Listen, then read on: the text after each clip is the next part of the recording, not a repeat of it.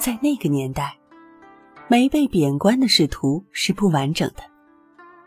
一朝风雨巨变，所有繁华都成过眼云烟，杨炯也不例外。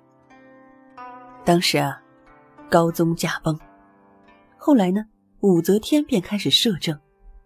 当时啊，地方上出现了很多讨伐武皇的起义军。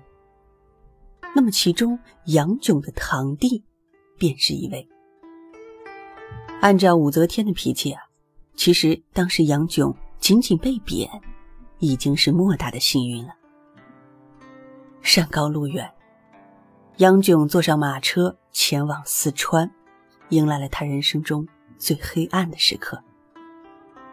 在四川的一段时光，杨炯愈加沉稳安静了不少，更加的沉敛低调。之后，杨炯呢领赏出任了银川县令。这县令的官职虽然不高，但是呢，已经郁郁不平大半生的杨炯，有了既来之。则安之的释然。此时啊，官职高低对他来说已经无所谓了。他拥有的是银川这片土地，还有土地上的百姓。据说，杨炯到了银川之后，爱民如子，恪尽职守。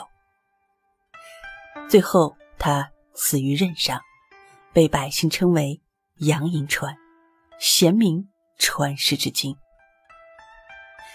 与骆宾王那样典型的文人士夫不同，杨炯的一生有过一连串的性格转变。或许因为少年苦候十六年的经历，让他比常人更多了几分沉稳。他当官呢，也是为了匡扶天下，救世安民，到哪里都是一样。更值得一提的是，杨炯虽然没有去过边塞。更没有从军征战的经历，可他流传下来的边塞诗却为后人所津津乐道，尤其是那首《从军行》：“烽火照西京，心中自不平。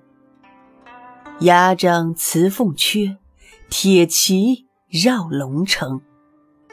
雪暗雕旗画，风多杂鼓声。”宁为百夫长，胜作一书生。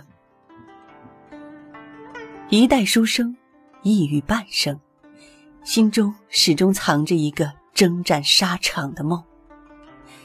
如果说王勃的“海内存知己，天涯若比邻”是打开盛唐大门的一把钥匙，那么杨炯的这句“宁为百夫长”。胜作一书生，就是盛唐大门开启，所有书生们以天下兴亡为己任的呐喊。正是这一声声的呐喊，唤醒了整个盛唐。